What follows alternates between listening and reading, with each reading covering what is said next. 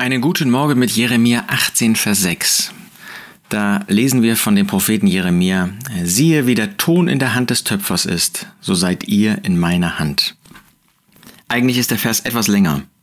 Vermag ich euch nicht zu tun wie dieser Töpfer, Haus Israel, spricht der Herr, siehe, wie der Ton in der Hand des Töpfers, so seid ihr in meiner Hand. Das heißt, ursprünglich wendet sich Gott hier an sein irdisches Volk, an das Volk Israel, in der Zeit, bevor der Herr Jesus gekommen ist. Und er ist der Töpfer, er ist der Schöpfer. Er hat sie bereitet. Das Volk Israel gäbe es gar nicht, wenn er Gott sie nicht zu diesem Volk geformt hätte, wenn er sie nicht aus einer Familie zu einem Form hätte bilden lassen. Nun, das gilt für jeden Einzelnen von uns auch. Wir wären nicht, wenn Gott nicht unser Schöpfer wäre.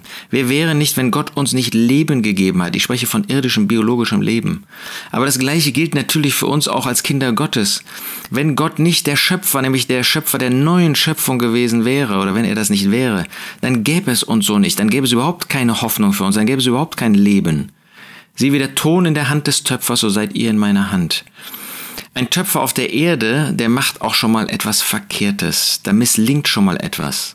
Glaubst du wirklich, dass das bei Gott wahr ist? Gott misslingt nichts. Gott gibt jedem Menschen die Chance, ihn als Retter anzunehmen. Gott hat jeden gemacht, ja. Es gibt Menschen, die Missbildungen haben. Es gibt Menschen, die Seele schwächer sind als andere, ähm, die auch vorbelastet sind, vielleicht durch ähm, Gene ähm, der Eltern und so weiter aus der weiteren Familie. Aber das liegt nicht an Gott. Das ist die Folge des Sündenfalls, die eben Elend in diese Welt gebracht hat. Und zwar nicht nur über denjenigen, der die Sünde in die Welt gebracht hat, Adam und Eva, sondern auch über alle Nachfolgenden, die darunter leiden.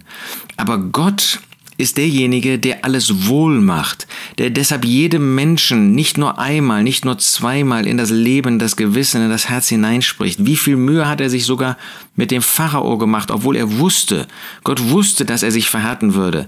Und doch hat er durch Mose immer wieder Ansprachen an das Herz, an das Gewissen des Pharao gesendet. Gott hat uns gemacht. Wir sind in der Hand des Töpfers. Und als Erlöste dürfen wir sagen, vollkommen gemacht, denn in der neuen Schöpfung gibt es keine Fehler. Ja, wir haben noch das Fleisch, das sündige Fleisch an uns, diese alte Natur, die uns zum Sündigen bringt, die eine Macht in unserem Leben sein kann, wenn wir nicht Befreiung erlebt haben. Aber wir sind wohlgeformt in der Hand des Töpfers. Willst du dein Leben so aus seiner Hand annehmen? Willst du annehmen, dass er sich, dass er dich liebt und dass er dich auf einem guten Weg führt und an ein gutes Ziel bringt? Siehe wie der Ton in der Hand des Töpfers, so seid ihr in meiner Hand. Wohl, dass wir in seiner Hand sind.